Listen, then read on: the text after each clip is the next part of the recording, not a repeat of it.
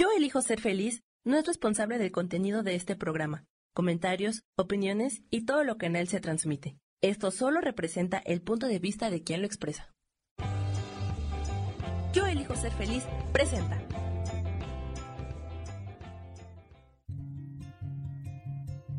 Volver a brillar, volver a sentir vitalidad.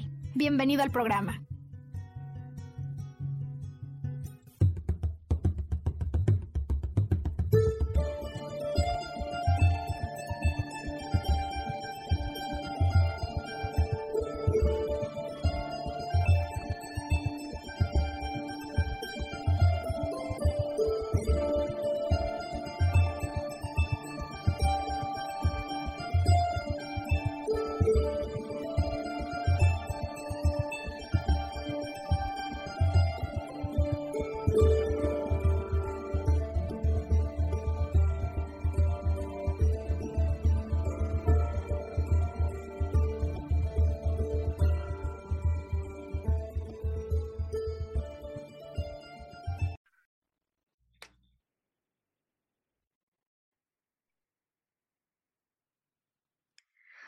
Podemos hacer para resolver una adicción? ¿De qué forma los temas emocionales que están involucrados podemos hacer que surjan a la superficie y una vez viéndolos, cómo podemos resolverlos para que entonces la adicción se pueda eliminar? Bienvenido, bienvenida al podcast de esta semana, donde hemos decidido abordar el tema de adicciones y biodescodificación. Y como cada semana, pues tenemos un invitado que la verdad es que nos llena siempre de información, de cultura, de preguntas, incluso muchas veces nos hace reír, pero sobre todo pienso que nos ayuda a reflexionar y estoy feliz de verlo ya en pantalla aparecer. Sé que a ti también te va a dar muchísimo gusto cuando le demos hoy la bienvenida a Sergio Cuellar Sergio, bienvenido a esta edición que desde luego debe ser importante y especial para muchísimas personas. Hola Maru, un saludo a todos. Creo que el día de hoy toca un tema muy, muy interesante porque, bueno, las adicciones no, no, no, no, no, no van más allá de, pues, drogas, ¿no? Sin embargo, hay gente que tiene problemas de adicciones eh, con el tabaquismo, con el alcohol, con cosas que son socialmente aceptadas, pero al fin y al cabo son adicciones. Qué importante lo que acabas de decir, ¿no? Uno escucha la palabra adicción y a lo mejor de salida dice, no, pues este podcast no tiene nada que ver conmigo, porque yo no estoy en un problema extremo de dependencia, ¿no? Como dices, de drogas. Y sin embargo, cuando revisa uno la definición general en términos de adicción, Sergio, se incluye incluso adicción, por ejemplo, al trabajo. ¿No? Entonces, eh, me parece que finalmente hoy Vamos a hablar de temas de excesos, ¿no es cierto, Sergio? Cuando yo empiezo a consumir en exceso algo, sea de manera esporádica o ya continua, como una compensación, aunque yo no lo vea así de salida, porque yo no es que tomo alcohol o no es que vaya, por ejemplo, hay quienes pues, son un poco más eh, adictos, decíamos, al dulce, puede ser al chocolate, no es que yo vaya buscando eso y cuando lo compro digo, este es el sustituto del azúcar que no recibí de mamá, ¿sabes? No lo pensamos ni consciente así, pero es cierto que hay ciertos momentos en nuestra vida, ponte a ver si no, que uno empieza a necesitar o a creer necesitar la presencia que puede ser desde el asunto de los que no pueden vivir sin sus papas fritas, Sergio, que también los hay, ¿sabes? Eh, en fin, adicciones de muchas, eh, de muchos tipos, desde luego preocupan más aquellas, como dices tú, pues que socialmente ya tienen como un cierto estigma, se sabe además que tienen una implicación severa en el cuerpo, eh, pero hay muchas otras que además es que uno es consciente que está allí y cuesta mucho trabajo poder salir de allí, aun cuando uno quisiera hacerlo. Sí, pues es que se cataloga como adicción una dependencia, una exigencia que hace tu cuerpo este, por consumir determinada sustancia, ¿no? Y para ampliar y ejemplificar un poquito más de lo que estamos hablando, yo recuerdo, me viene a la mente, que en los Estados Unidos hubo un caso, una investigación ¿no? Porque las manufactureras de una cierta marca de galletas habían sido denunciadas de que le ponían algo a, las galletas para hacerlas adictivas, ¿no? Entonces fue realmente un caso muy, muy sonado. Y pues no es que le pusieran algo que tenga que ver con algún estupefaciente o una sustancia controlada. Simplemente uno de los ingredientes desarrollaba este, cierta adicción en el organismo y entonces los clientes y consumidores eh, a lo largo de un tiempo del consumo de esta galleta pues sentían la necesidad de comer más, más, más, más y más, ¿no? Ya ves que los Estados Unidos son un, país que tiene muchas regulaciones especializadas en ese aspecto. Sí. Entonces, este, pues no, no, no, no, no hay que ir más allá de, drogas, ¿no? Drogas, este, pues sí, este, desarrollan cierta dependencia los que las consumen, pero esto este, puede abarcar distintos ángulos de productos que tenemos a nuestro alcance. Hablamos de tabaco, hablamos de chocolate, hablamos de cigarro, hablamos de cafeína. Fíjate qué curioso, ¿no? Por supuesto. El café y no es algo que se agregue al proceso del producto, es algo que ocurre de manera natural. Fíjate que has dicho algo bien interesante, me parece, como punto de partida hoy, em, y que tiene que ver con la pregunta que muchas veces nos hacemos de hasta dónde esta adicción se genera por algo que ocurre en esta sustancia, ¿sabes? como si la adicción fuera generada por algo ajeno a mí, externo, totalmente, en lugar de algo interno. Hoy lo que vamos a explicar, Sergio, a lo largo de este podcast es cómo más allá de aquello, el significado que tiene aquello es lo que puede hacer que para mí no sea sencillo salir de esto. Y desde luego que temas emocionales van a estar involucrados, todísimos. Em, me parece, por lo pronto hoy, en lo que he recorrido, em, con agradecimiento además, Sergio, a la persona con la que trabajé de manera reciente este tema de adicciones. Eh, desde luego, como sabes, utilizamos casos reales, nos gusta lanzar podcasts basados en historias reales. Eh, desde luego la historia será real, los nombres todos inventados, todos ficticios para pues guardar respeto, ¿no? Por la historia y confidencialidad de lo que eh, ha sido trabajado pero me parece que muy importante porque con su ejemplo nos dejará hoy ver eh, un tanto la dificultad que puede haber detrás de la biodecodificación de esto. ¿No?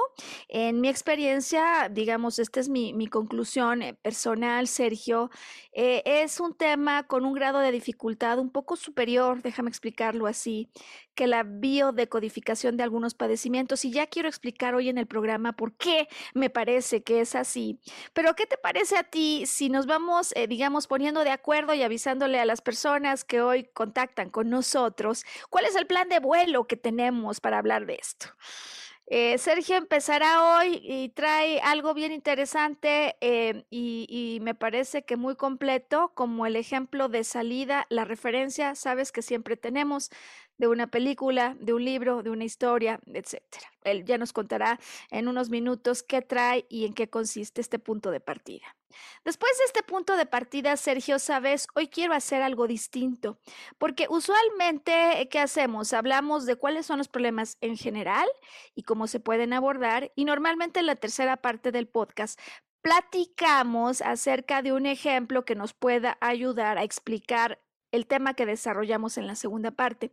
Y sin embargo, hoy, por esta complejidad que me parece encontrar detrás de estos casos, quiero empezar al revés, ¿sabes, Sergio? Quiero empezar, después de tu punto de partida, con una historia real ¿no? Eh, para que paulatinamente, conforme voy desarrollando la historia, podamos invitar al auditorio a que nos ayude como si fueran arqueólogos emocionales a ir averiguando y a ir identificando cuál puede ser la piedra angular, la verdadera causa raíz, la razón central por la que se tiene esta adicción, porque si no la comprendemos, muy difícil que se pueda pagar el ansia o la necesidad por aquello que parece indispensable para poder vivir. ¿Te parece entonces, Sergio, si nos das la patada inicial hoy contándonos eh, lo que has preparado para arrancar el podcast? Claro que sí, Maru. Y bueno, mira, sin ponernos de acuerdo el día de hoy, escogí un material en el cual vamos a abordar las cosas al revés. Eh, básicamente es una historia real, una historia de vida de alguien que se convirtió en algún deportista muy, muy famoso, pero que fue llevado al cine. Y este, este, esta interpretación por parte de Sandra Bullock le valió su primer Oscar a los premios a la Academia. Y estamos hablando de la película o de la historia de Un sueño posible o El lado ciego, como se tituló en inglés. Y verás por qué hago referencia al título en inglés. Ahorita lo vamos a, lo vamos a explicar. Se basa en la vida de Michael Oher, sí que se convirtió después en uno de los mejores jugadores de fútbol americano en la historia de los Estados Unidos. Eh, la historia versa alrededor de su vida en donde él, bueno, era un personaje de, este, vida de calle, es decir, vivía en las calles, eh, él era, hijo de una eh, drogadicta, adicta al crack, ¿sí? que le decía desde pequeño, cierra los ojos para que no veas cuando yo me drogo. ¿no? Entonces esto condiciona a Michael Locher a través de su vida a tener un, lado ciego de la vida que después tiene ciertas repercusiones. Bueno, ese es el corte A, ¿no? El corte B es cuando este, él, de procedencia afroamericana, este, eh, su vida se desarrolla en Memphis, Tennessee, que es un estado de la Unión Americana que tiene gran porcentaje de personas eh, de ascendencia afroamericana. Y pues están los guetos de marginados, ¿no? Pero también hay gente con muchísima capacidad este, em, económica. Y pues Sandra Bullock, que es, este, la coprotagonista, pertenece a esa clase. Ella está casada con un hombre que tiene varias franquicias de restaurantes. Eh, y además este, son patrocinadores de, la Universidad de, Memphis. Entonces ella descubre y ve el potencial de Michael Oher este, como, como un gran eh, jugador de fútbol americano y empieza a seguirlo en las calles, ¿no? Hasta que ve que él vive pues realmente como indigente. Entonces ella lo, lo, este, lo adopta. Realmente primero le ofrece refugio en su casa, ¿sí? y posteriormente le ofrece la adopción legal, es decir, establecen un vínculo emocional la familia con él, ¿no? El problema radicaba en que para obtener una beca profesional dentro de la universidad, Michael tenía que tener un buen desempeño en la escuela y no lo tenía, simplemente era, un buen deportista, ¿no? Entonces, este, pues Sandra Bullock se aboca a ponerle una tutora, a enseñarle, este, pues todo lo que, a cerrar esa brecha que tenía en materia de aprendizaje y descubren que lo que sucede es que él no tiene confianza en sí mismo él de alguna manera se escapa, este, no cree, no se cree lo suficientemente bueno y se evade de la realidad. Sí, entonces, este, pues era muy, muy difícil vencer esa coraza. Posteriormente se escapa en dos ocasiones para regresar a ver a su mamá, este, la cual pues sigue siendo un desastre.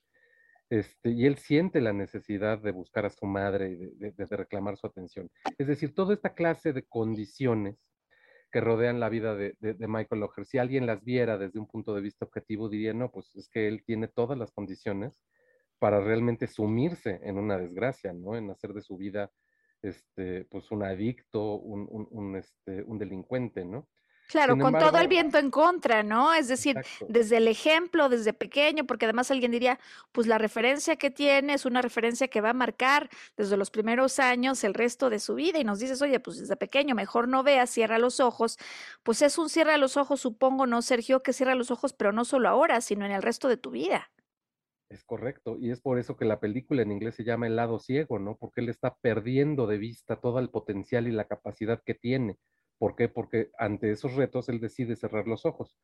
Entonces vemos una especie de proceso de arqueología emocional que realiza Sandra Bullock a lo largo de toda esta enseñanza con, Michael Locher y logra que tenga el puntaje mínimo en, materia de estudios para poder acceder a una beca.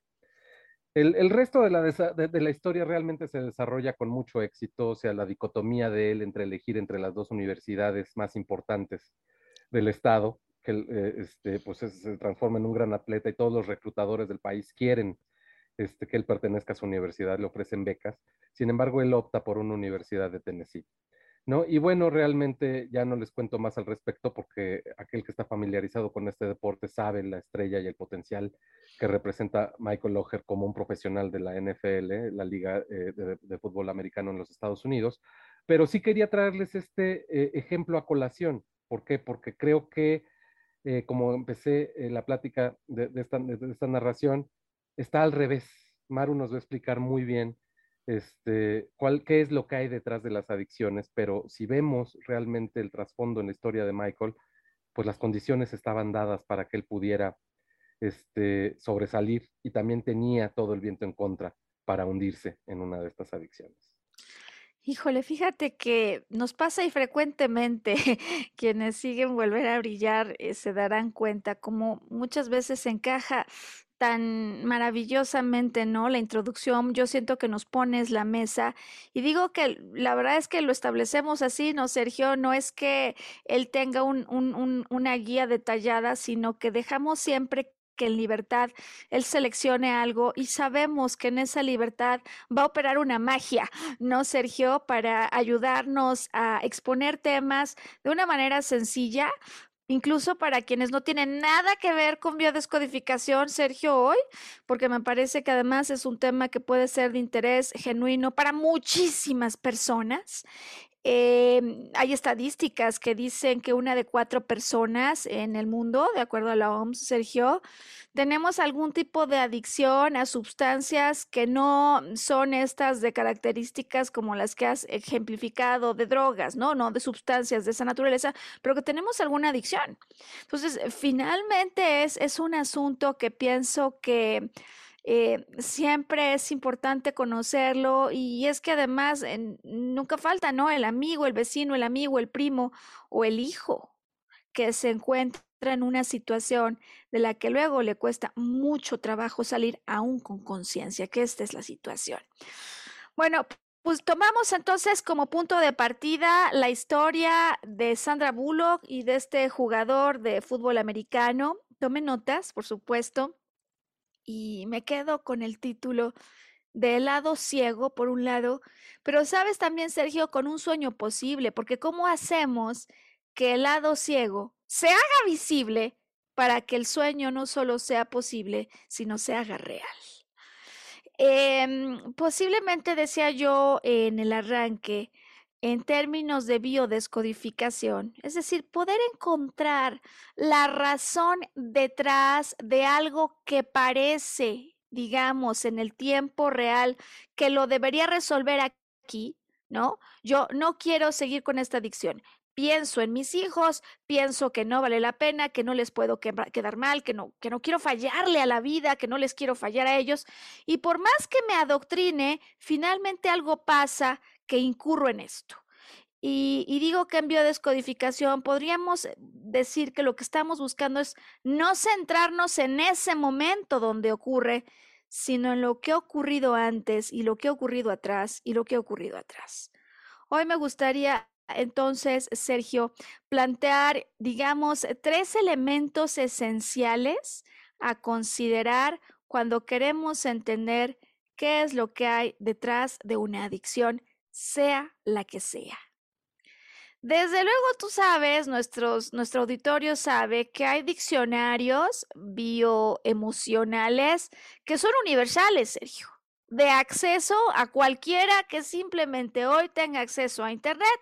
Entonces tú entras, ya sabes, a un buscador y pones adicciones y biodescodificación e inmediatamente, Sergio, te van a aparecer, muchísimas referencias. ¿Sabes? Eh, el famoso código general, em, a mi perspectiva, bajo mi punto de vista, es un código general bastante general. Desde luego una guía pero en esta ocasión me gustaría sugerir que lo tomes solo como tu primer punto de, referencia, tu, tu salida, pues.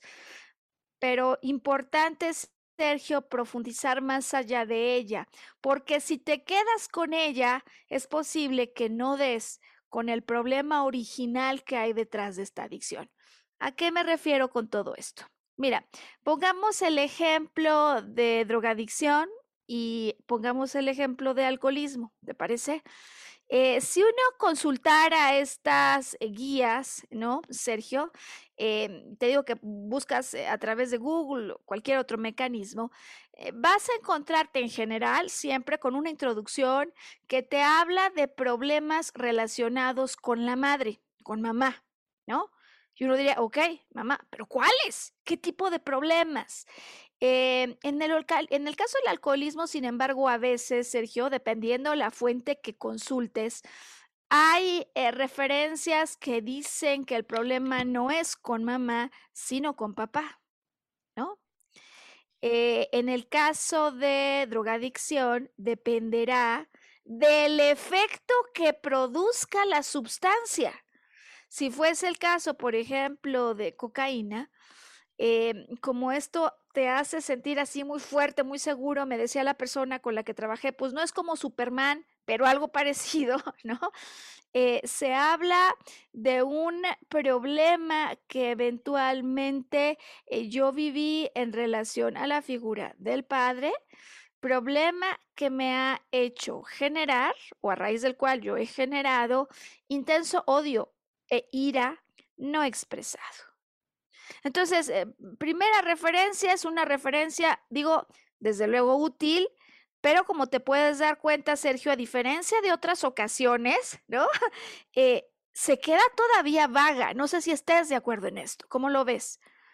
Está como muy alto nivel, ¿no? Exacto, amplio todavía, en un nivel que no va a ser suficiente para poder resolver esto. Sin embargo, Sergio, en la guía general a mí hay algo que me parece que puede ser muy útil para todos, porque en algunos casos estos diccionarios se refieren a adicción como lo que no fue dicho, ¿no? El origen de adicción sin dicción. Ah, no, dicción, sin dicción, sin haber dicho. Y ya esta etimología puede empezar a ayudarnos en el descenso de algo tan general, algo no dicho. Y si este fuera el caso, que abrimos el diccionario, sabemos que vendrá alguien a trabajar con nosotros con un problema de drogadicción, cocaína, donde ha habido también exceso en el consumo de alcohol. Con esta orientación general sabemos que algo no se dijo pero posiblemente es algo que no se dijo en relación al padre o a la madre. La verdad es que a este punto las cosas todavía no son concretas. Vamos, dije que yo iba a recomendar tres puntos y quiero ir por el segundo y el tercero para que con estos dos hagamos la pausa y volvamos a la historia que tengo preparada eh, para ti con este podcast siempre buscamos la historia, ¿no, Sergio? Eh, siempre que tenemos un padecimiento y queremos entender la causa emocional que hay detrás de esto, eh, usualmente tenemos dos pivotes. Si, por ejemplo, la persona tiene un problema, digamos, de oído, ¿no? Vértigo, quiere saber cuándo empezó, eh, es decir, cuándo fue la primera vez y cuándo fue la última. ¿Por qué? Porque normalmente alrededor de la última uno tiene más conciencia y más memoria, es más fresco lo que acaba de ocurrir y usualmente las personas que consultan es porque están viviendo un problema intenso en un momento determinado. Entonces es eh, siempre bien importante poder empezar la última vez que viviste este problema, qué estaba ocurriendo emocionalmente alrededor de tu vida en ese punto. Y por otro lado, siempre nos vamos a cuál fue, de acuerdo a tu experiencia y a lo que recuerdas, el primer momento, la primera vez que viviste esto.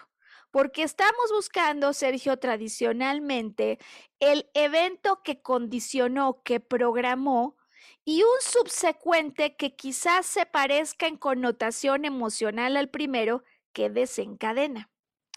Y sin embargo, como hoy voy a explicar con el ejemplo, todavía puede ser que, el hecho de que nos cuenten la primera vez y la última nos deje a unas ciegas, ¿sabes? Eh, y por eso es que entonces hoy, en adición al código general, que digo que por supuesto es una ayuda, nos empieza a dar luz de por dónde puede estar, pero de ninguna manera es una luz concreta habrá que investigar. Es decir, en el caso de las adicciones, la arqueología emocional es de mayor profundidad, en mi experiencia es de mayor intensidad. Eh, tercer elemento, que ahí es donde normalmente encontramos la respuesta, Sergio. Yo quiero entender no solo la historia, sino la historia detrás de la historia. Y como sé que esto de momento puede decir alguien, no, pues como no entiendo la historia detrás de la historia o la emoción, déjame decirlo de esa manera, Sergio, detrás de la emoción, es como una arqueología al cuadrado, ¿no? Eh, ¿Qué te parece si vamos mejor con un ejemplo súper concreto como el que esta semana tuve la oportunidad de tratar? Y antes de hacerlo, ¿qué te parece si le pedimos a Sam que nos ayude con la primera pausa de este podcast, con los datos de contacto donde las personas que estén interesadas pueden tomar nota? Eh, pues estamos haciendo sesiones de arqueología emocional en las que lo que estamos buscando es ayudarte a encontrar la causa raíz que hay detrás de un padecimiento, de un comportamiento, Sergio, como este en este caso, ¿no?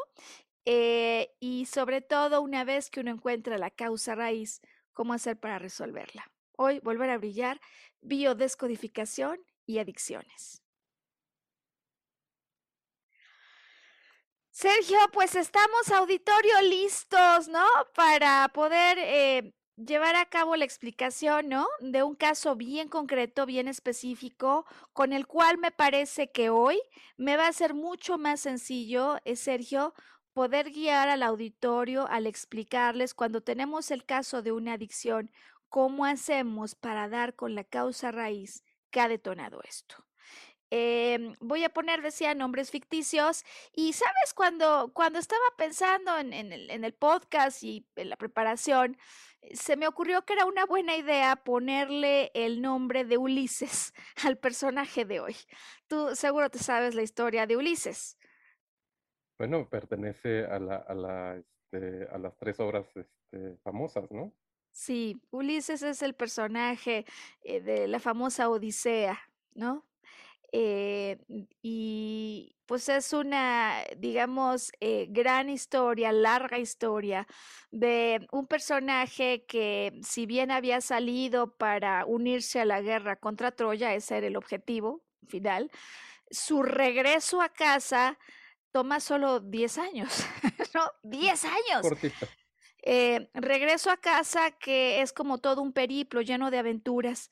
Y la historia del Ulises del que hoy quiero platicarles, curioso, Sergio, pero es una historia, desde luego, de un viaje de regreso a casa como el viaje de regreso a casa que todas las personas que están viviendo una adicción tendrán que tener, no porque con ello diga que van a regresar a casa otra vez a vivir con su mamá y su papá, sino el regreso a casa, a ese refugio en el que reconozco quién soy yo, que por cierto lo has especificado bastante en la película con la que empezamos hoy este podcast. Bueno, pues eh, esta es la historia de un Ulises que no le toma 10 años el regreso a casa, sino 20 años, Sergio. Y que posiblemente refleje la historia de alguien que contacte hoy con este podcast por alguna razón. ¿Cómo es la historia de Ulises? ¿En, ¿En, qué consiste su viaje? Bueno, decíamos antes de la pausa que lo primero que yo le voy a preguntar es, ¿cuál es el propósito de esta sesión? ¿Cuál es su objetivo, no? De trabajo, de sanación que le gustaría resolver. Em, porque muchas veces hay muchas cosas al mismo tiempo pasando, ¿no? Ulises no tiene trabajo, Ulises trae un problema de adicciones y hay otros aspectos, ya lo vamos a platicar, alrededor de la vida, tanto amorosa como familiar. Entonces, eh, digamos, ¿por dónde empezamos? Bueno, empezamos por donde la persona quiera empezar. Y él me dice, para mí es importante resolver el tema de adicciones. Cuando estamos revisando qué tipo de adicciones son estas, dijimos, vamos a empezar con un código, general, solo es un punto de partida. Eh, sabemos, escuchamos que Ulises tiene en este momento, Sergio, un problema de adicción a cocaína. Eh, sin embargo, a lo largo de su periplo de 20 años, también ha habido episodios de alcoholismo intenso, ¿no? Entonces, ¿qué dijimos? ¿Qué hacemos? Buscamos en Google, ¿no? Y ahí encontramos problemas con la madre, pero también se sospecha de problemas eh, contra el padre, eh, un odio, una ira intensa que no ha sido expresada. Estas son mis pautas generales y con base en esto, entonces, paso número dos, yo le pregunto, ¿cuándo fue la última vez, Sergio, que se vio involucrado en un problema serio de consumo y por supuesto quiero saber cuándo fue la primera vez que empezó esto, ¿no? ¿Te acuerdas? Nuestros pivotes. Y aquí donde digo que empieza la dificultad a aparecer. Imagínate que ahora estamos hablando de como si esta fuera una obra para detectives, ¿no? De, del más alto calibre para tratar de entender qué está detrás. Bueno, pues eh, el momento más reciente, hace una semana apenas, Sergio, eh, digamos, el conflicto de adicción se presenta semanalmente semanalmente. Em, y claro que cuando se presenta semanalmente, como te puedes empezar a imaginar, pues se complica la investigación porque es difícil estar revisando qué pasó la semana pasada y la anterior y la anterior. ¿Me explicó? Alguien ya diría, pues eh, esto ya se hizo más bien algo permanente, ¿no? Y de la misma manera, cuando yo busco lo que ocurrió al inicio, es decir, cómo empezó, qué estaba ocurriendo en su vida, pareciera a primera vista que el tema es absolutamente motivado por influencia social. ¿Cómo es posible que les pase a los hijos de algunas personas que conecten con volver a brillar? Él me dice, estoy en la prepa y unos amigos me invitan a probar. En pleno salón de clases, por cierto, ¿eh? Imagina la escena, ¿no? Y, me pasan un poco de este polvo y la primera vez, pues yo no lo inhalo, sino que eh, lo pruebo, ¿no? Con, con la boca. No me gustó para nada, me sentía pésimo, pensé que había defraudado por completo a mi familia, además la boca se me, se me hinchó toda, o sea, primera experiencia no me gustó para nada. Entonces, ¿sabes? Primera experiencia y por otro lado la referencia de cuándo fue la última vez, no, pues la, la semana pasada, pero la anterior la pasada y la anterior la pasada, pues podrían venirnos a digamos, marcar un escenario de salida de investigación complejo. ¿Cómo lo ves hasta este punto, Sergio? Pues es que no hay un punto de referencia que nos presente un detonador, ¿no?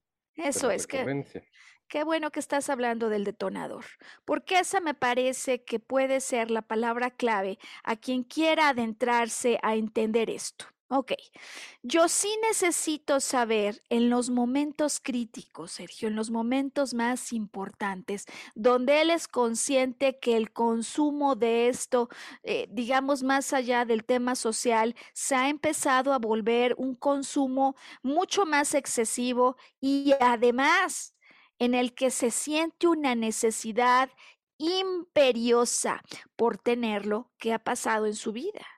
¿No? Entonces, en el evento, digamos, más reciente, yo quiero saber qué ha pasado en su vida y lo que me dice es que tiene una esposa, tiene una hija y refiere, digamos, los problemas de cualquier relación, ¿sabes? O sea que ya de entrada allí como que parece que otra vez se nos bloquean las puertas para entender lo que puede estar ocurriendo, pero sí se deja ver, ya empieza a aparecer alguna primera pauta, ¿no?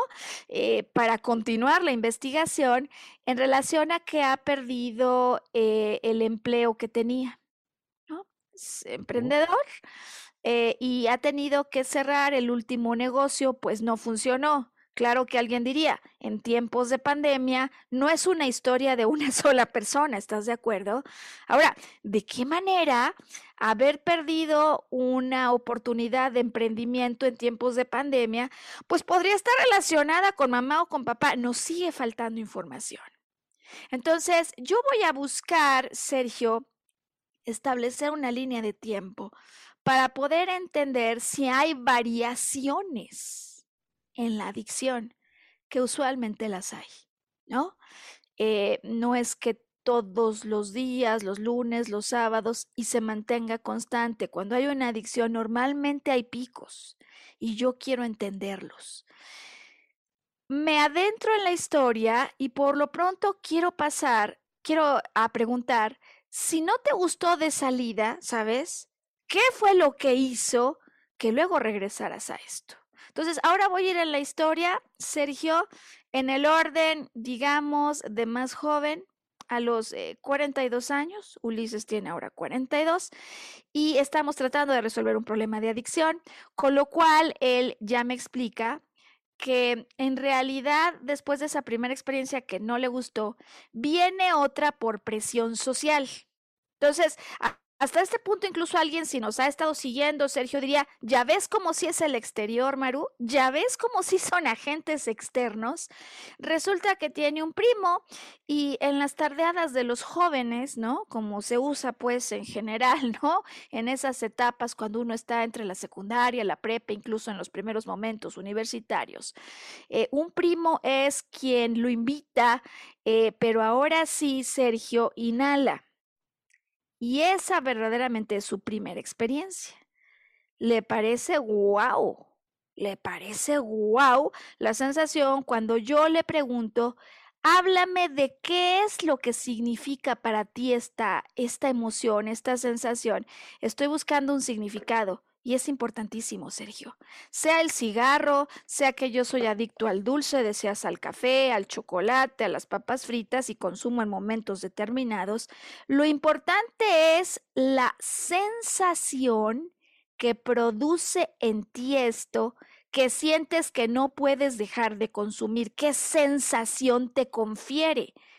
Porque alguien dice, pues sí es cierto que yo consumo con frecuencia estas papas fritas y en momentos parece con desesperación, no sé si te ha tocado ver, ¿no? Que alguien agarra una bolsa de esas familiares y en cinco minutos o en diez se las acaba, pero comiendo con una desesperación eh, interesante, ¿no? Eh, y la verdad es que muchas veces no es que agarres cualquier bolsa, sino que a veces, por ejemplo, se, se, consumen esas que tienen un picante muy fuerte. No sé si lo has visto, Sergio, ¿no? Eh, entonces, estamos buscando, sea cual fuere el tema, qué significado hay, cómo vives esa emoción. Para él es una sensación tipo wow, tipo, tipo Superman. Todavía no tengo realmente ninguna pauta específica, ¿estás de acuerdo? Eh, sí me adentro para entender, pues como el Código General dice que aquí hay problemas con papá y con mamá, pues me adentro para entender qué pudo haber pasado en sus primeros años de vida, ¿sabes? Y aquí obtengo más información que posiblemente alguien cuando lo escuche diga, oye, pues ya nos quedamos un poco peor porque siguen habiendo posibilidades diversas. Resulta que en la vida de Ulises, eh, Sergio, eh, hay una mamá que permanece unida, de hecho a la fecha, a papá, pero eh, papá le pegaba a mamá primera alerta, ¿no? O sea, el, detective que dice, yo sé que hay algo con mamá y con papá, trae la, trae la libreta y trae la linterna buscando dónde hay. Y lo primero que te dice Ulises es, pues sí, papá eh, le pegaba a mamá, por un lado, eh, pero papá también era bien mujeriego. Y entonces uno puede sospechar, como seguramente te puede estar a ti pasando, pues claro que, claro que allí puede haber un asunto grave, ¿estás de acuerdo? Bueno, este, no es un hogar ordinario. Este, pues, eh, o sea, de entrada, ¿a quién le gustaría pertenecer a una este, familia disfuncional así, no? Claro, es decir, ya, ya estamos viendo características con potencial impacto emocional, eh, pues de altísima intensidad, ¿no? Sin embargo, yo no puedo concluir aún con esto. Recuerda que dijimos que vamos a hacer la historia para entender los picos, los cambios y lo que hay alrededor de esos momentos. Bueno, ocurre que entonces, por una iniciación de tipo social, conoce lo que significa esta droga, le gusta la sensación tipo Superman y por dos años, Sergio, en el esquema aparentemente social, eh, semanalmente y sobre todo más que semanal, empieza más por un consumo social cuando se da la oportunidad, ¿no? En la fiesta de alguien, en, en, la reunión de algún conocido, eh, donde hay este consumo. Un consumo aparentemente de naturaleza social. Cuando llega a sus 20, 21 años, eh, conoce a alguien y decide em, pues activar una vida en pareja. Activar una vida en pareja. La noticia de que va a ser padre, Sergio, resulta un motivador esencial para que busque eh, alejarse de esto. Y fíjate que hay varios modelos psicológicos que hablan de la importancia de tener a un, digamos, em, para qué o para quién mayor. ¿Lo has escuchado tú? Sí, no, no, pues es el propósito, ¿no? Que es fundamental en, en cualquier, este, pues en esta historia de vida, ¿no? Es un propósito y es un para quién que es muy útil. Y por otro lado, em, resulta que muchas veces es el único motivo que algunos tienen para poder dejar una adicción.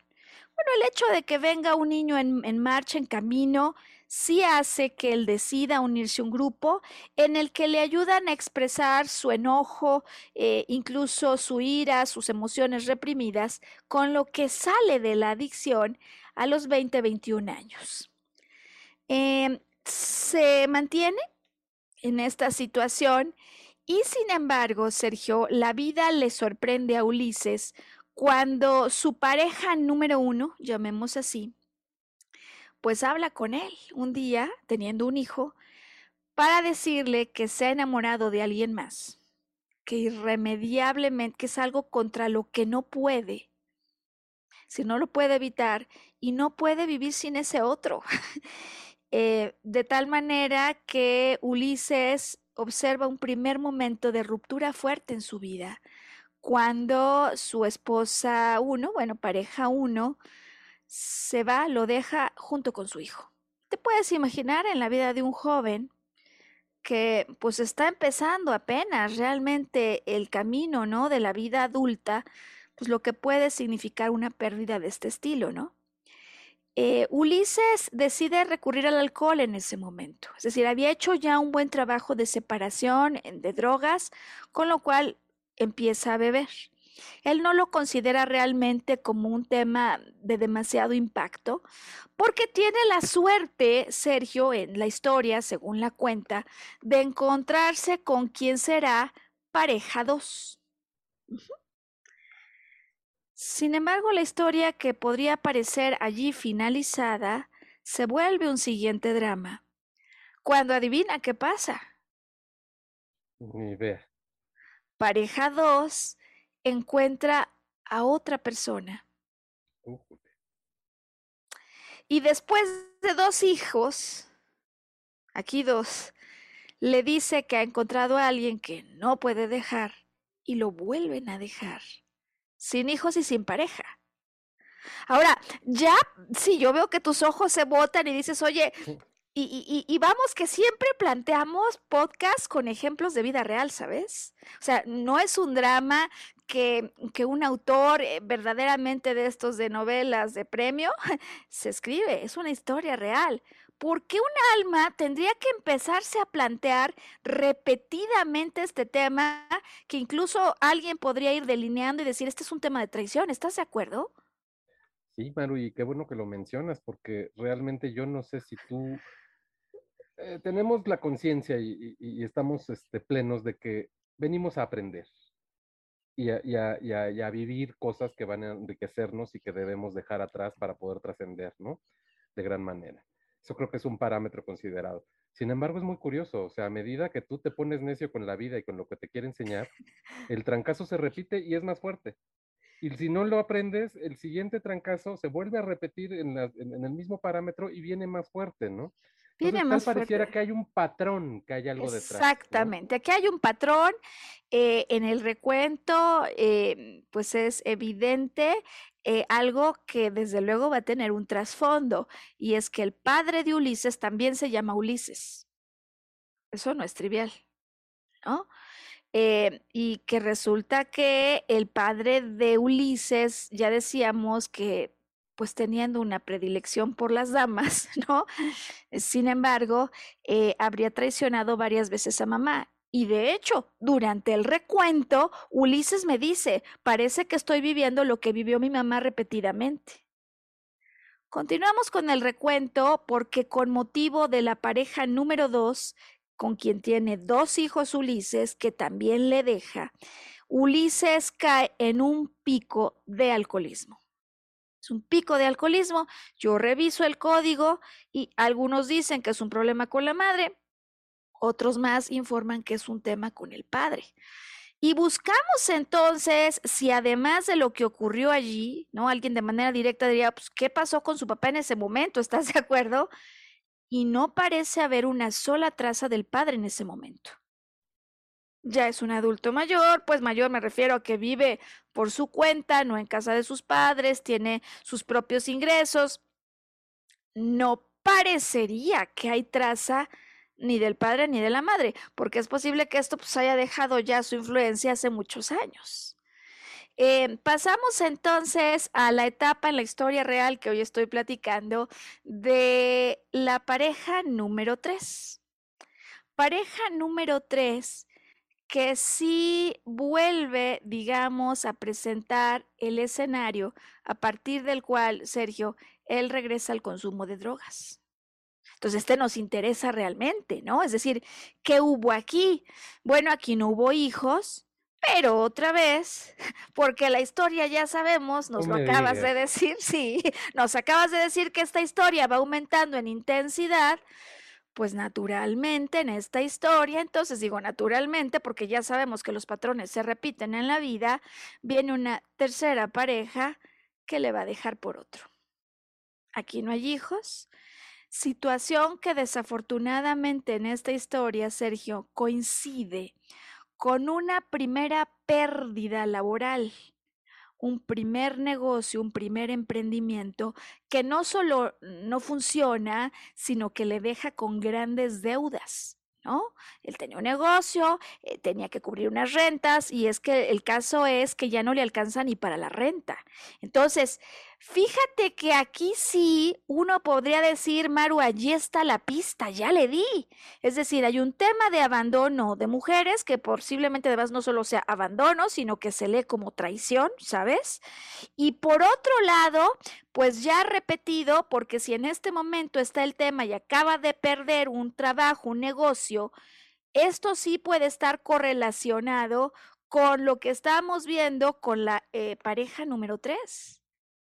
¿Estarías de acuerdo en que parece a todas luces que el tema entonces es el fracaso en la vida laboral y por el otro lado, eh, la alta traición que se, que se vive en relación a la figura femenina. ¿Cómo lo verías? Por lo pronto, hasta este punto. Bueno, existe una correlación clara, ¿no? Pero fíjate, ahora que lo mencionas, ¿qué hay detrás de ese abandono? O sea, no sé si para allá vas y mejor me espero, este, pero lo que te provoca, ¿no? O sea, ese abandono, una desvalorización, una pérdida de amor propio, un no fui lo suficiente se pueden desprender muchas cosas, ¿no? A ver, sin duda ya, ya va a empezar, eh, digamos, ahora sí, la derrama de hipótesis la derrama de ideas. De hecho, eh, he visto algunas propuestas que indican que los problemas de trabajo son problemas con el padre. Sin embargo, hay otras propuestas que dicen que los problemas de trabajo son problemas con la madre.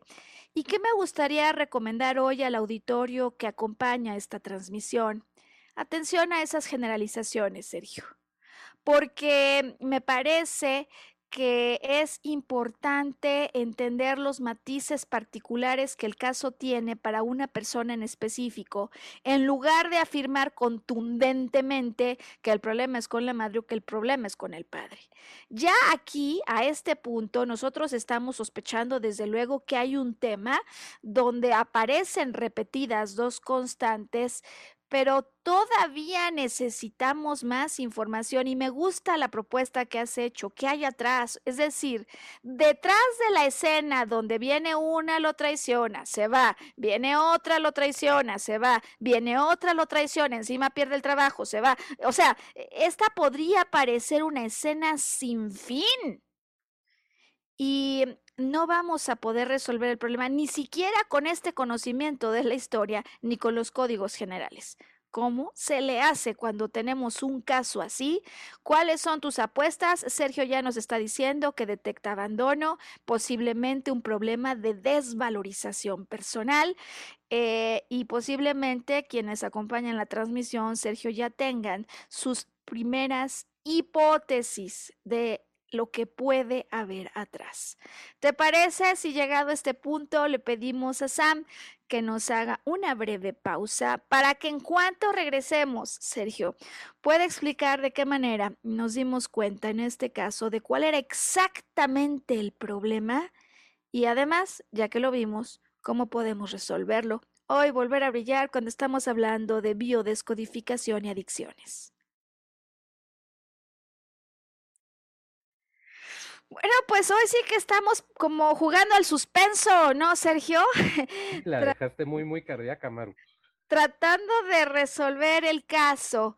Em, y quisiera entonces solo terminar la historia y explicar cómo hicimos para dar con lo que hay detrás y cómo sugiero que hagan quienes hoy al conectar con Volver a Brillar están buscando respuestas para un problema de adicción. Bueno, em, la historia actual entonces, después de tres parejas, tres traiciones, eh, tres abandonos de alguna manera, eh, y por el otro lado también de una pareja actual, y él me dice ya, a ver, con la pareja actual, pues ya ella no me engaña, yo soy el que la estoy engañando. de plano, antes de que pase cualquier cosa. Y, y por otro lado también me dice, pues, eh, o sea digamos que no se nota ni emoción hacia un lado ni hacia el otro, ¿sabes? Pero sí no me he sentido muy escuchado en relación al problema que estoy viviendo con la pérdida de mi último negocio, el que yo atribuyo plenamente esta cuestión de COVID. Bien, yo ya me di cuenta que en escena hay personajes, estamos jugando un poco, ¿no? ¿A quién? Y, y me doy cuenta que podría haber diferentes eh, aparentes culpables, pero que me interesa entender más allá de los culpables, el reclamo que él tiene para con ellos. Mi primer gran sospechoso, sin duda, seguro es el padre, ¿no, Sergio? Eh, pero también hay una historia con mamá, pero hay esposa uno, hay esposa dos y hay esposa tres. Como yo no sé todavía cuál es el reclamo y podría estar interminablemente, ya te puedes imaginar que aquí podríamos dedicar sesiones y sesiones de terapia. A que saquen cada caso, cuál fue el dolor, si no lo ha expresado, que aviente la almohada. Eh, empiezo por uno de los recursos más empleados em, en, digamos, sesiones de psicoterapia, que es la escritura libre. Es tremendamente útil, incluso para que una persona al poner afuera cosas que no sabía que tiene pendientes que reclamar, pueda ganar conciencia de la intensidad emocional que parece ya no surgir. De tal manera que yo le entrego cinco hojas en blanco, ¿no? Y le digo, escoge por quién quieres empezar. ¿A quién le vamos a reclamar hoy? Puedes hacer una carta, nunca se la vas a entregar, o puedes listar los reclamos que tienes pendiente de expresar y que no pudiste en su momento decir. De tal manera que él escoge empezar, desde luego, por la figura de padre. Tiene tiempo libre. Muy importante, Sergio, en estos ejercicios de escritura libre, complementar la estructura con algún otro recurso creativo. Por ejemplo, la música que ayuda a tender un puente al mundo no consciente para que cuando yo empiezo a escribir como sin dirección clara, yo solo sé que tengo que escribir a lo mejor la historia, recuerdo aquel maldito día cuando no sé qué pasó. Como yo no tengo un orden claro, como no tengo una instrucción definida más allá de permitir que fluya lo que tenga que fluir, esto empieza a jalar como si fuera la caja de Pandora un sinnúmero de cosas que muchas veces yo conscientemente no tengo frente a mí. Desde luego tiene una hoja para cada una de las exparejas, pero curioso al regresar, sabes, él me dice algo de lo que no se había dado cuenta. ¿Te acuerdas que habíamos dicho que ya había hecho un trabajo con mamá y con papá? ¿No? Es más, él me dice, con mamá yo ya no, yo no siento tener nada pendiente pero sí con papá y me dice, y me acabo de dar cuenta de algo. La verdad es que con todas las exparejas que han ido y venido, no me siento ni, o sea, no tengo nada pendiente que reclamar. Alguien podría decir, Maru, atención, porque a lo mejor de manera no consciente ya hasta se cerró. Es decir, ya no quiere decir ni tocar nada. Bueno, yo diría, seguro puede ser, pero si hay algo que inmediatamente ya detectó, pues ¿para qué seguir buscando cosas ocultas detrás de las ocultas, sabes? Vamos a seguir el hilo conductor que la persona con la que estamos trabajando dice que es relevante. Esto lo he encontrado sesión de biodescodificación tras sesión de biodescodificación, Sergio, en el sentido que lo que la persona reporta como relevante desde los primeros minutos, aunque parezca que no tiene nada que ver con el código, es bien importante escuchar. Entonces, eh, él cuando empieza a platicarme lo que halló, me dice, ¿sabes qué? Sí siento como ira, sí siento como enojo. Bien, ya lo sabíamos, ¿estás de acuerdo? El código general me lo decía, pero yo necesito saber por qué. Y es posible que todavía eso no haya salido. Y entonces viene un momento central cuando después de haber dado rienda suelta a lo que él tiene adentro, después de años, y mira que ya había escrito, me dice, me doy cuenta que nunca fui lo suficientemente bueno para papá, que siempre me tenía que comparar con otros. Y lo dijiste y tomé la nota sin habernos puesto de acuerdo en la historia con la que has empezado el podcast. No soy bueno para nada. Esta es la frase clave que engloba el dolor principal que él siente. Mi papá me lo decía que no soy bueno para nada. Ahora, fíjate si no esta información es clave en el proceso. Claro, porque cuando yo tengo un primer fracaso en una relación, pues ya lo decía papá, no soy bueno para nada. Cuando después de uno viene un fracaso, dos, pues ya lo decía papá, esto pasa. Es eso, se vuelve a, digamos, de alguna manera a potenciar lo que me genera dolor con lo que en ese momento no tengo contacto para nada. Es decir, no es que cada vez que él decide ir por una toma de alcohol o eh, por eh, la droga de su elección, que en este caso es cocaína, eh, él piense como no soy bueno para nada, venga para acá. Hay una emoción oculta, quizás, de hecho, una emoción, Sergio, detrás de la emoción. Yo puedo sentir la tristeza y el dolor porque alguien me dejó y se fue con mi hijo pero la siento aún más intensa, no por ese hecho que luego cuando lo vemos en retrospectiva no parece ser realmente un tema. Él me dice, mis hijos me quieren muchísimo y para mí eso es suficiente. ¿Me explico? Hay otra pérdida que sí no se ha superado y es la pérdida de no haber sido lo suficientemente bueno para papá, porque siempre me comparaba y me solía decir que no soy bueno para nada. Esto que se pudo haber quedado atrás no tiene de hecho que ver realmente con el asunto de que papá le pegara a mamá, que desde luego pudo haber sido un tema a superar que en su momento él sacó, ¿no? ¿Te acuerdas cuando él consigue de alguna manera dominar el asunto de las drogas? Pero lo que sí es un hecho, y por eso se recrudece Sergio, es que cuando no solo una mujer lo deja, sino que además pierde el trabajo, ¿qué es lo que se potencia? Es que no soy bueno para nada, pero no solamente en la materia laboral, tampoco soy bueno para nada en términos de una familia. Ahora, verdaderamente esencial que en cuanto la persona lo descubre, Sergio, pueda expresarlo aún más. Y esa es la razón por la que en este podcast, en lugar de invitar, ya sabes, a mis plumas y a mis plumones, traigo a otra invitada, mira. Es una caja. caja. Es uno de los recursos terapéuticos más efectivos que en mi experiencia he podido observar que ayudan a dejar afuera una emoción.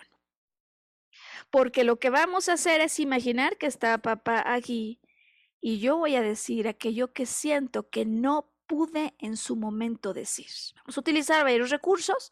Escritura libre, desde luego, es uno. Y este a veces algunos utilizan cojines, almohadas que se despluman, ¿sabes? Eh, este a mí me parece súper útil y además eh, que es muy seguro de usarse. Lo peor que puede pasar es que se rompa una caja, ¿no? Es, hasta ahí llega la pérdida. Pero lo que yo quiero es azotar contra el piso esto y permitir que al tiempo que sale esto, emerja de mí esa ira que parece estar atrapeada adentro de mi pecho. ¿En qué momento me doy cuenta que esto está resultando. No basta una, no basta dos, vuelvo a pedirle que recuerde otro momento y otro momento y otro momento, Sergio, hasta que pueda dejar salir un grito. Y me doy cuenta que esto está surtiendo efecto en el momento en el que no solo la tira, sino que de pronto le da una mega patada, ¿no? Eh, y nos empezamos a dar cuenta que la emoción está empezando a irse afuera. ¿Basta con esto? No. Es importantísimo hoy, me gustaría poder dejarlo en este podcast, Sergio, que una creencia como esta, no soy bueno para nada, no se puede despedir simplemente, ya la expresé, además la emoción estaba reprimida, es como una energía que no se había liberado y que me va a seguir persiguiendo hasta que la pueda sacar. Bueno, eso no va a ser suficiente. Yo necesito reemplazar esta creencia con otra. No sé si me explico. Tus creencias operan como un sistema de referencias. Entonces, si no soy bueno para nada, ¿para qué si soy bueno, no? Y esto nos lleva entonces a la última parte en el abordaje de este caso, donde definitivamente, Sergio, eh, todo aquello que se sustenta con una creencia también se sustenta con una imagen. ¿Lo habías escuchado esto? Eh, Detrás de toda creencia y pensamiento hay una imagen siempre. Fíjate que yo lo traduzco al, al este, recuerdo que en la universidad, ¿no? Este, sobre todo en las clases de filosofía y todo, nos decían mucho la definición de idea, o digo, de, de, este, de, concepto, ¿no? Y es la, la representación mental. Que yo puedo ah. tener mi representación mental de algo que es completamente diferente a la tuya, pero el significado es el mismo, ¿no? Entonces, este, esto que acabas de decir me hizo mucha alusión, o sea, es cómo yo represento mentalmente. Exactamente. Y, eso es lo que en la última parte buscamos. Desde luego hay mecanismos para poder hacer que la persona entre en un estado de armonía y relajación tal, Sergio, auditorio, desde el cual quiera conversar su inconsciente con nosotros. Y fíjate qué interesante esto, porque en general quienes buscan a través del consumo de drogas no confrontarse con una realidad o con una emoción, porque en el fondo no se han sentido capaces de afrontar algo, aunque no lo sepan, no, no se han sentido capaces de afrontar algo. O no nos hemos sentido, ¿no? Porque digo que todos en algún momento hemos tenido alguna adicción.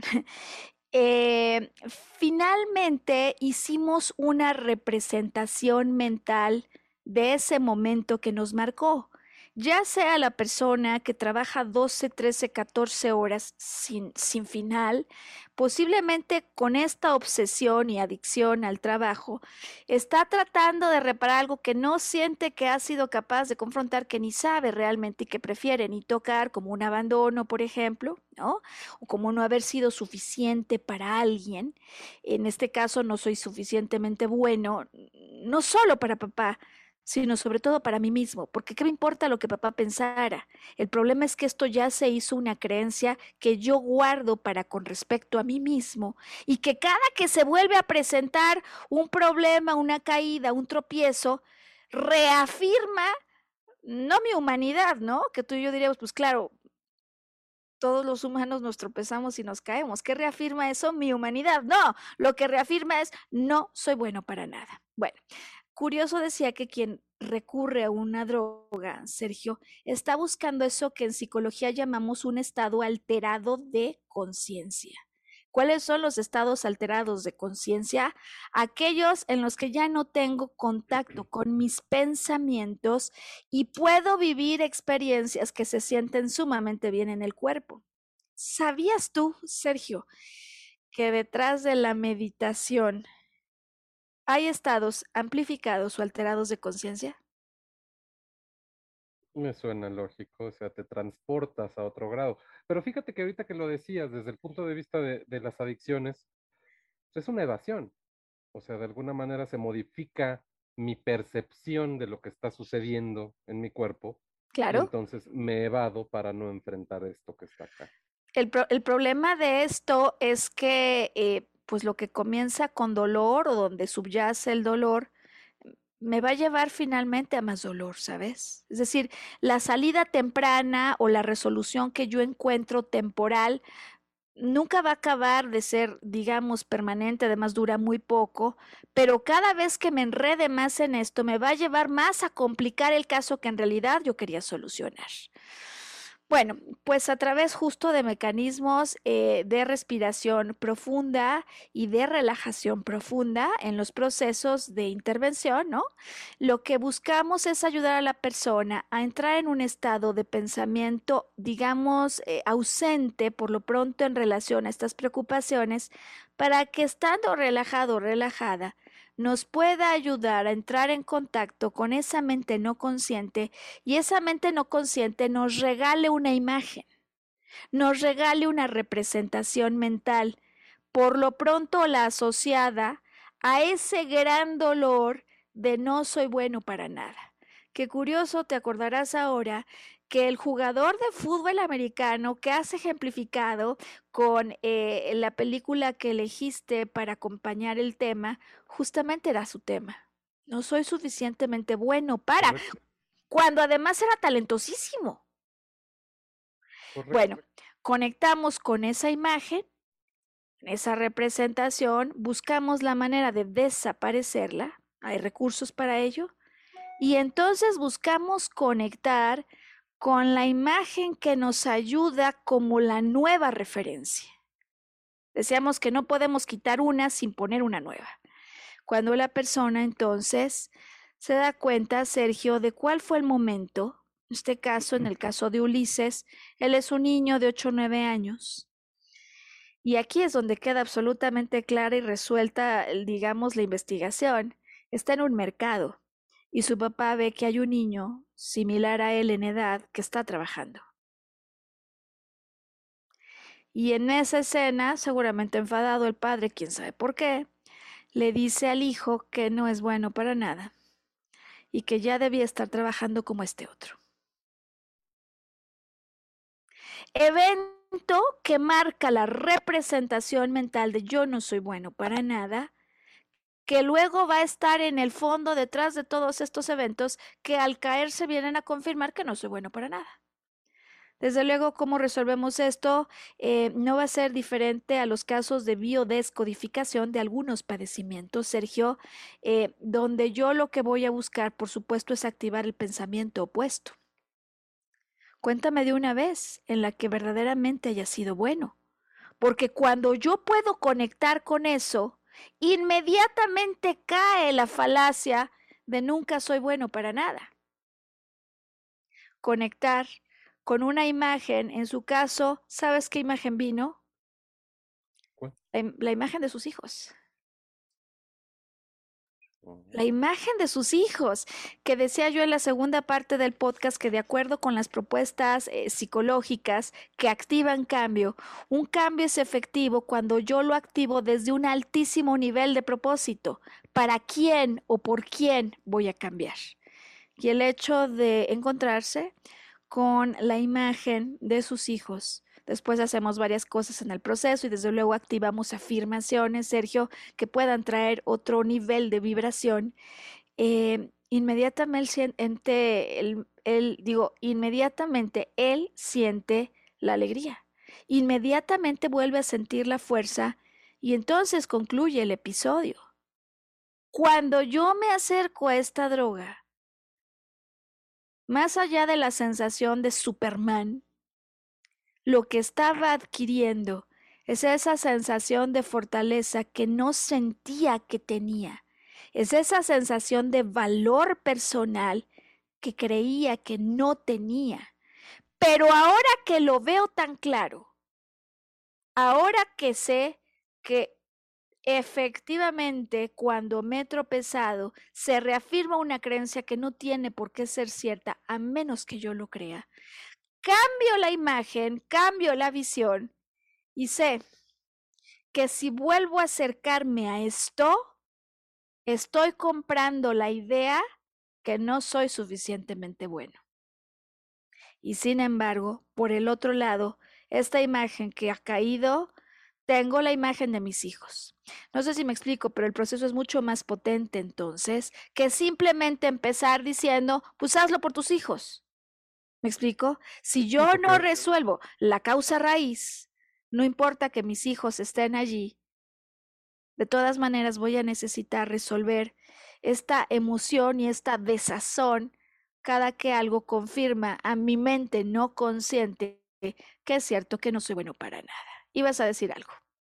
No, no, no, que claro, porque está anclado a este, pues a motivadores poderosísimos, ¿no? Concluyendo entonces, Sergio, ya nos lo decía el código, alguien diría, ya ves, Maru, ahí está, problema con el padre e ira. Bueno, sí. Sin embargo, también había alcohol, que también podría hablarnos de problemas con la madre, ¿no, Sergio?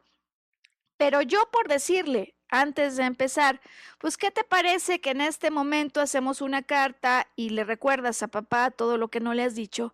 Quizás no llegue a ningún lugar. ¿Me explico? Entiendo. Es demasiado general y sí quiero entender su historia, sus picos, los momentos donde ha habido más exceso, qué patrón traen, porque ese patrón sí me puede llevar a validar que el reclamo que hay verdaderamente está relacionado con estos momentos para que no se vuelvan a presentar.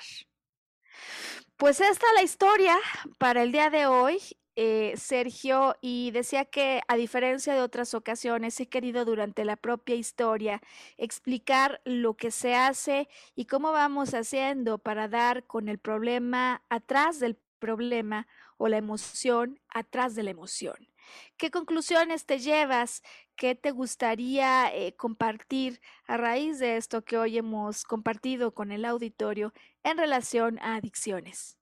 Híjoles, me llama mucho la atención esta parte de querer suplir algo que me está doliendo con determinada muleta, ¿no? Porque en realidad no es otra cosa más que una muleta.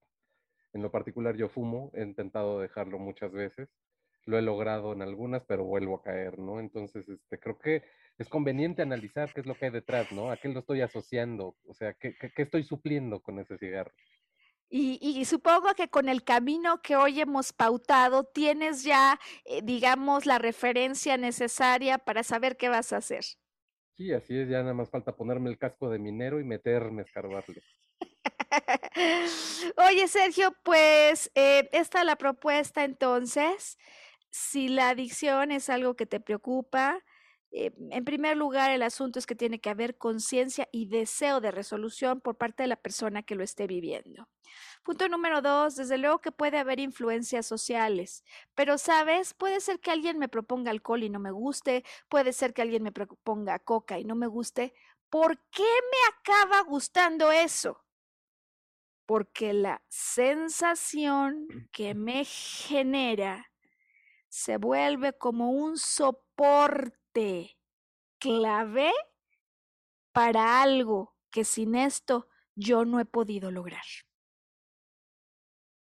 Importantísimo entonces comprender qué sensaciones son las que yo tengo, por ejemplo, con el cigarro, de libertad, de una vida libre de estrés, etcétera, etcétera, etcétera.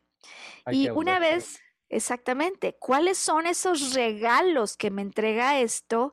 Eh, decía que para una persona que en las noches llega y todas las noches se avienta una bolsa familiar, papas fritas de estas picantes en serio, pues desde luego que hay una sensación de yo tengo la suficiente fortaleza para poderme sobreponer a esto que me quema.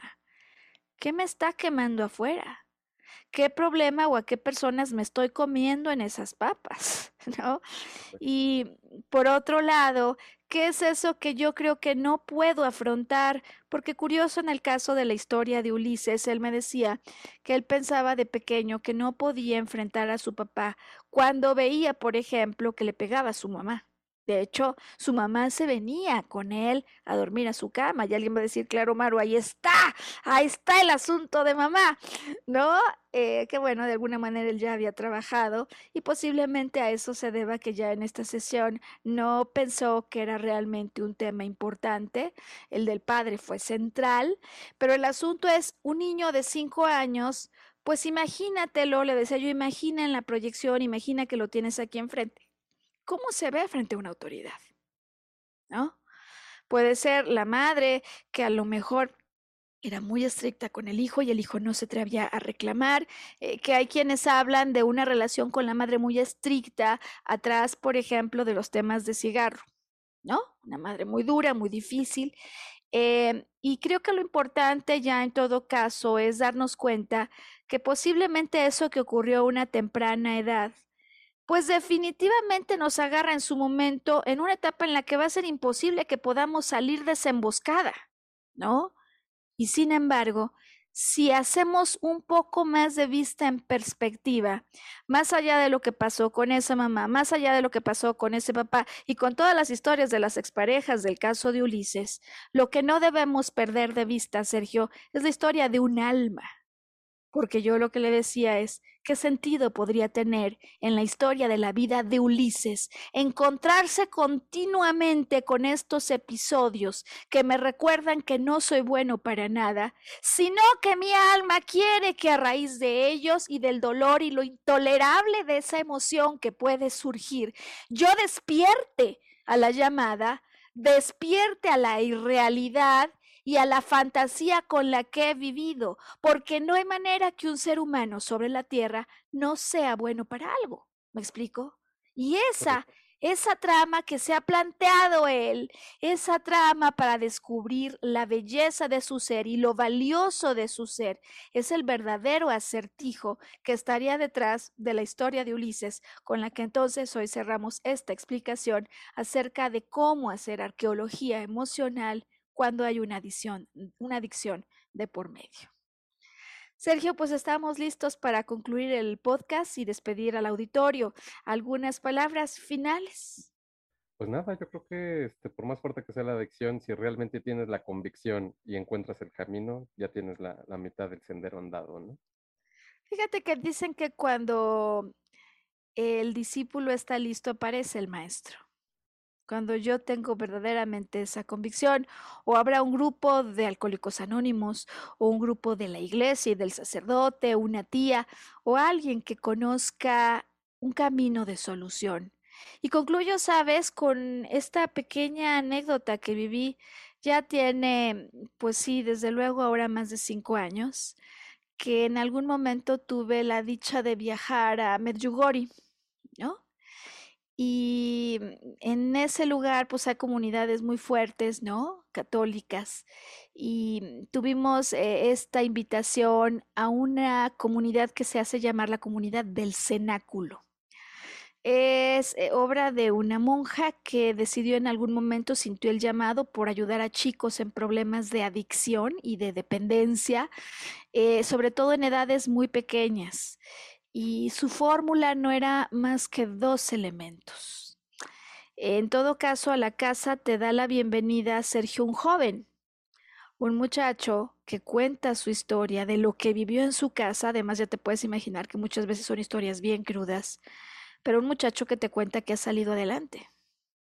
Y entonces uno dice, pues ¿cómo le hacen en este lugar? O sea, porque luego los muchachos que se restablecen se quedan para ayudar a los compañeros que llegan. Pues la fórmula tiene dos elementos que si por cualquier motivo todo lo anterior se nos olvida, Sergio, me parece que este se vuelve, digamos, el teorema central, la clave básica. En la comunidad del cenáculo, los niños reciben, por un lado, un ángel guardián, es un compañero que va a estar atrás de ellos todo el tiempo. Y todo, es incluido si voy al baño. Una sombra. Una sombra que va a estar para darme amor todo el tiempo. Amor, amor, amor. Que me va a recordar que yo soy y seré por siempre amado. Y asimismo, recurren a la oración, que finalmente la oración son mantras, que elevan mi vibración y la vibración de mi cuerpo y de mi corazón amor de fondo. Si amor es donde estuvo el fallo de salida, entonces amor está la solución definitiva. Pues amor, Sergio, para ti, para todas las personas que conectan con Volver a Brillar y nuestra invitación a que nos alcancen en una semana cuando estaremos con la siguiente liberación de contenido, envío descodificación y algún padecimiento ya entonces avisaremos cuál. Hasta entonces, Sergio, y que tengas una buena investigación. Gracias, gracias.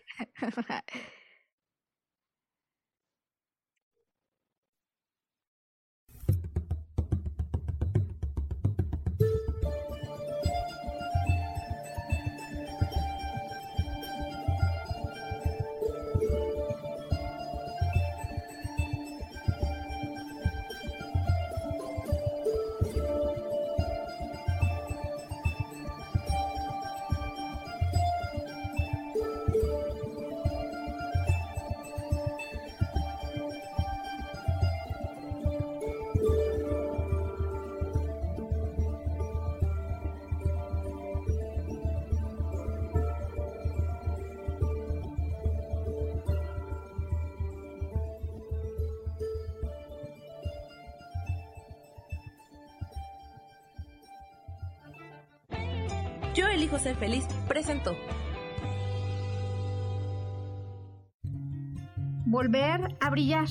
Recuperar la sensación de tu poder personal. Nos vemos en la siguiente transmisión de este programa. Esta fue una producción de Yo elijo ser feliz. Derechos reservados.